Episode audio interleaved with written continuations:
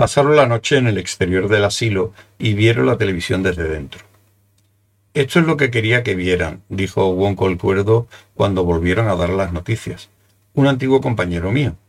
Está en su país, haciendo una investigación. Miren. Era una conferencia de prensa.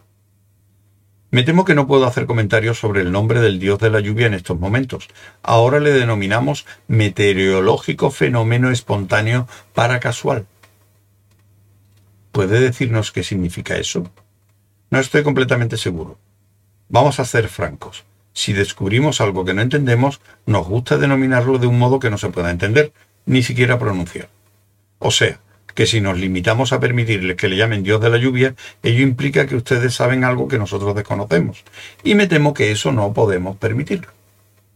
No, primero tenemos que ponerle un nombre que sugiera que es, nuestro, no de ustedes. Y luego nos dedicamos a encontrar algún modo de demostrar que no es lo que ustedes dicen, sino lo que decimos nosotros. Y si resulta que ustedes tienen razón, siempre estarán equivocados porque nos limitaremos simplemente a, llamarle mmm, supernormal en lugar de paranormal o sobrenatural, porque ¿saben ustedes lo que significan las palabras inductor supranormal del incremento de precipitaciones? No.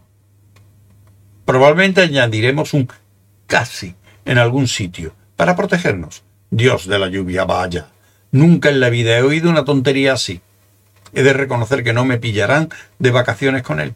Gracias. Eso es todo de momento, salvo para decir hola a Wonko, si es que me está viendo.